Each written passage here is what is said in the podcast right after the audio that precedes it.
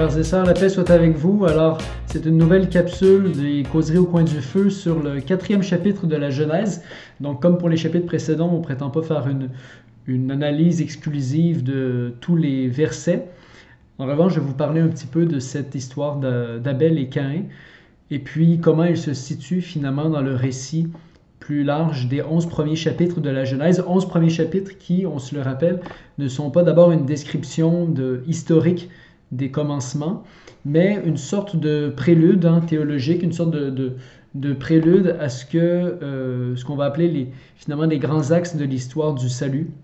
Donc la plupart des notions fondamentales y sont hein, la bonté créatrice de Dieu, euh, la bonté originaire de l'homme et de la femme, leur altérité, euh, leur, altérité, leur, leur complémentarité, et évidemment ensuite le péché. Donc là on est dans la question du péché au quatrième chapitre. Hein. On se rappelle que dans le chapitre 3, il y avait le péché d'Adam et Ève, désobéissance envers Dieu. Maintenant, on entre dans une désobéissance, ou plutôt euh, carrément un meurtre fratricide entre deux frères, entre deux hommes.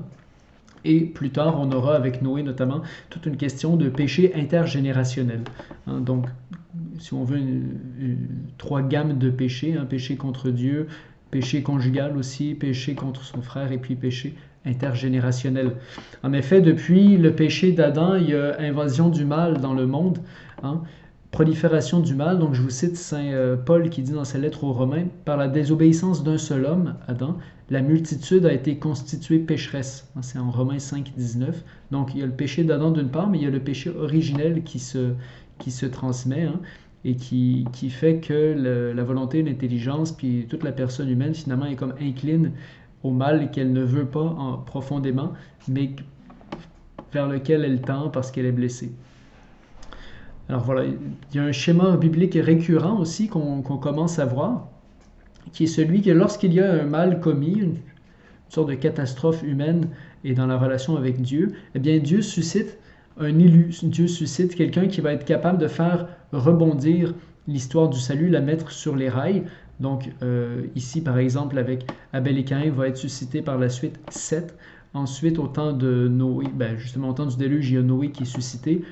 Ensuite, euh, après la tour de Babel, il y a Abraham qui est suscité et sa descendance. Et puis finalement jusqu'au Christ, hein, parce que la descendance d'Abraham, donc les patriarches, seront cités aussi dans les généalogies du Christ que l'on retrouve dans les évangiles de Matthieu au premier chapitre et puis Luc au troisième chapitre, hein, les, euh, les évangiles qui nous font euh, qui nous montre combien finalement Jésus s'inscrit dans l'histoire humaine euh, au complet, combien il vient la relever totalement, entièrement. Voilà, donc ça c'est pour quelques éléments, la question du schéma biblique récurrent, hein. un péché, un mal commis, Dieu suscite un élu qui va rattraper euh, les choses, etc. Alors, je vais simplement pointer votre attention sur quatre éléments du récit hein, d'Abel et Caïn, toujours au quatrième chapitre de la Genèse. Alors, première chose, sur le nom même de Caïn. Alors je, vous lis le premier verset. L'homme connut Ève, sa femme. Elle conçut et enfanta Caïn, et elle dit, J'ai acquis un homme de par le Seigneur. Alors, acquérir un homme, le verbe acquérir, c'est kana, Q-A-N-A-H en hébreu. Et ce verbe, évidemment, fait penser euh, au nom de Caïn lui-même. Hein. Il y a un jeu de mots entre Caïn, et Cana. Et en fait, c'est intéressant parce que Caïn, c'est le premier finalement à être engendré. Et euh, ce verbe-là, kana, veut dire vraiment acquérir, mais lorsque Dieu en est le sujet, il peut être traduit par créer. Donc, il y a deux occurrences dans l'Ancien Testament, dont notamment le psaume 139, verset 13, que vous pourrez aller lire. Donc, on parle de l'action créatrice de Dieu. Ici, ce qui est intéressant de voir, c'est que euh, la femme, par euh, l'enfantement, participe à l'œuvre créatrice de Dieu, elle procrée. Hein. Donc c'est la première fois dans la Bible que l'on a cette, euh, cette action, la procréation. Hein, comme pour montrer finalement que, certes, Adam et Ève ne sont plus au paradis, ne sont plus au jardin, mais Dieu ne les laisse pas tomber pour autant. Dieu continue de, bénir hein, leur, leur, union. Dieu les, les conduit par sa providence. Dieu donne la vie. Deuxième chose aussi, la question du sacrifice. Souvent, quand on lit rapidement cette histoire du sacrifice d'Abel et du sacrifice de Caïn, on a l'impression que Dieu agrée de manière euh, plutôt aléatoire, le sacrifice d'Abel au lieu de celui de Caïn.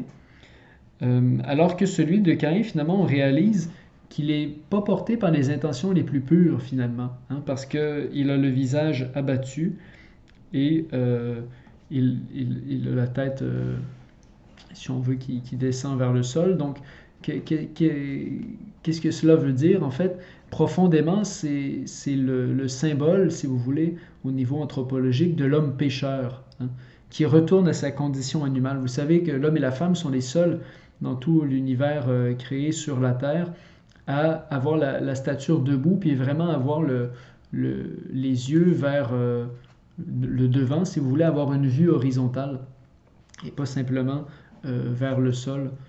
Hein. Donc, l'homme et la femme n'ont pas une posture animale, ils ont vraiment une, posture droite, hein, verticale, mais avec un regard horizontal. Et cette, cette, posture ici, on voit que lorsqu'il y a euh, mauvaise intention ou impureté du cœur ou péché, eh bien, le visage s'abat. Hein. Ici, Caïn a le visage abattu et le Seigneur lui demande pourquoi ton visage est-il abattu? Si tu es bien disposé, ne relèverais-tu pas la tête hein? C'est toute la question de ce. En fait, que le péché, pas que le péché, mais que le sacrifice ne soit pas agréé par Dieu, c'est pas grave. C'est pas en soi un péché et ça ne devrait pas être en soi cause d'une tristesse. Dieu est, Dieu est libre, Dieu aime. Mais voilà que Caïn, lui, en quelque sorte, va vivre une révolte parce qu'il veut être le premier, parce qu'il veut être le meilleur. Et en fait, son, cœur n'est pas pur, son cœur n'est pas disposé. Et le Seigneur va lui faire remarquer. Et c'est suite à ça que euh, Caïn va passer à son, à son propos meurtrier. Hein, ce crime fratricide d'enlever la vie à son frère. Alors maintenant, la question du, euh, de la conséquence du péché. Alors, on a vu effectivement que lorsque l'homme est blessé, hein, nous sommes après le, péché originel, lorsque l'homme est blessé, il est incliné vers le mal, donc Cain est incliné vers le mal contre Abel, et de même que Adam avait été incliné vers le mal en disant à sa femme, c'est de ta faute. Et, euh, et ce péché-là, en fait, sa conséquence, c'est l'errance. Hein, on voit ici, si tu cultives le sol, il ne te donnera plus son produit, tu seras un errant parcourant la terre, tu seras un errant. Hein. Et euh, va reprendre cette parole et va dire, euh, tu me bannis aujourd'hui du sol fertile, je serai un errant parcourant la terre. Donc c'est vraiment un, thème qui revient dans cette fin de, récit. L'errance, c'est quoi en fait? C'est de, se chercher, de chercher une plénitude, de chercher un sens, de chercher un accomplissement, mais sans forcément le trouver, hein, de rester enfermé dans euh, ce, qui nous ce, qui, ce qui nous enferme, dans ce qui nous ligote.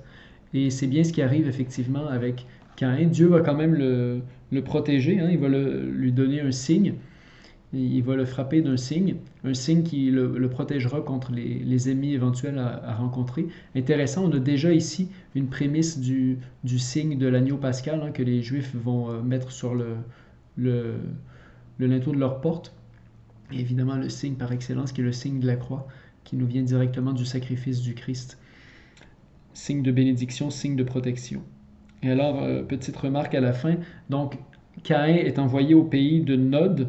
Hein, et euh, ce pays de Nod, en fait, il y a un jeu de mots encore une fois. Nod de l'hébreu nad veut dire justement errance. Hein. Et donc ici, finalement, l'errant va au au pays de l'errance, malheureusement où il ne trouvera pas la plénitude, mais où il pourra garder sa vie un certain temps et tenter peut-être de se repentir. Alors toujours est-il que depuis la chute, on remarque qu'il y a une, succession de péchés. Et puis, le Seigneur Dieu va susciter par la suite Seth et ses descendants, hein, qui va euh, pouvoir relever ensuite le peuple élu pour lui donner une seconde chance, remettre le train sur les rails, rebondir dans l'histoire du salut. Voilà.